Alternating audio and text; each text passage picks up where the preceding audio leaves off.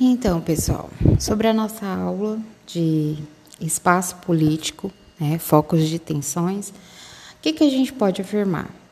É que esse é um dos ramos, assim, mais prósperos, digamos assim, da ciência geográfica, que é a geografia política. É, muitas pessoas confundem geografia política com geopolítica, tá?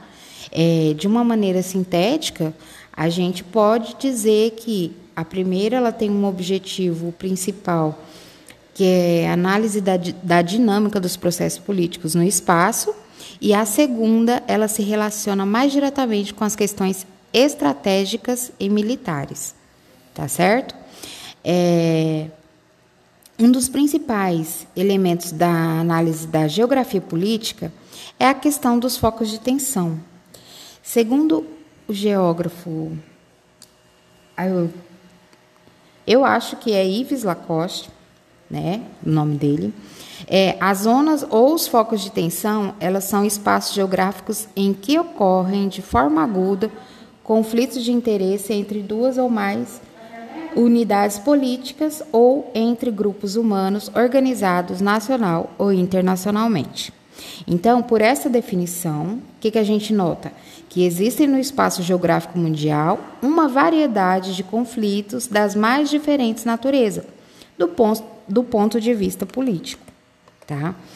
Atualmente, a mídia nacional e também a internacional, ela tem dado grande ênfase às questões políticas mundiais. Então, isso é, ocorre que no, eles nos apresentam os grandes focos de tensão. Esses focos têm sido bastante explorados em provas vestibulares, no Enem, enfim, para que o aluno ele tenha um bom desempenho nesse conteúdo, né? Para que ele entenda é, esse, essa área do conhecimento, tá? Ah, então vamos lá. O estudo da posição geográfica da área, o que, que é?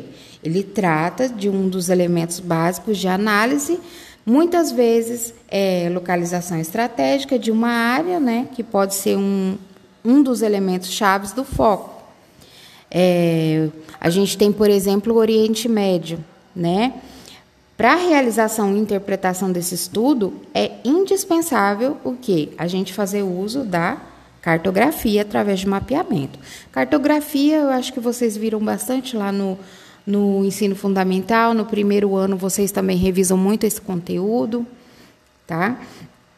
Segundo, relação do conflito com a teoria centro-periferia.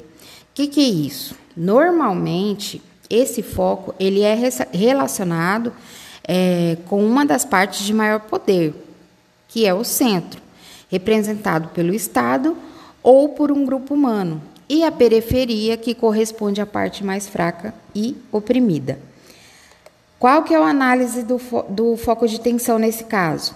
É uma descrição dos acontecimentos, como, por exemplo, quem está lutando contra quem. Um exemplo é o governo colombiano né, e os guerreiros das, das Farc é, exemplificam bem esse cenário.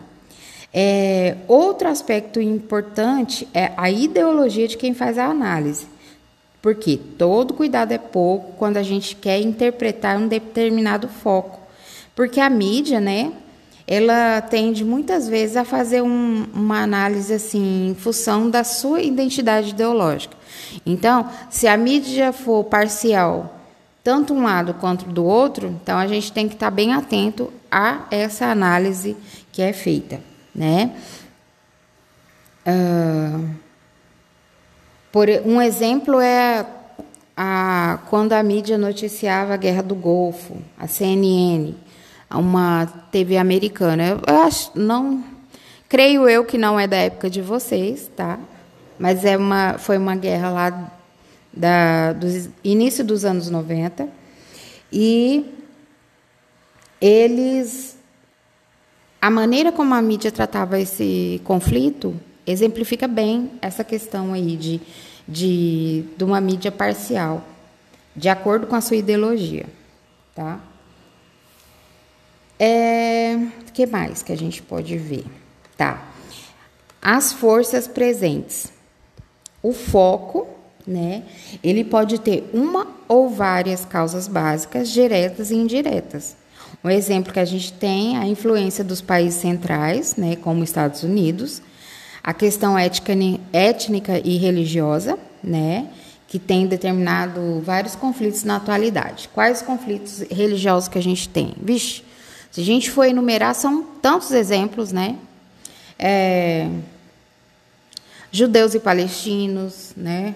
A, os muçulmanos, assim, muçulmanos não, né? Que aí a gente está generalizando. Na verdade, é o islamismo, o, né?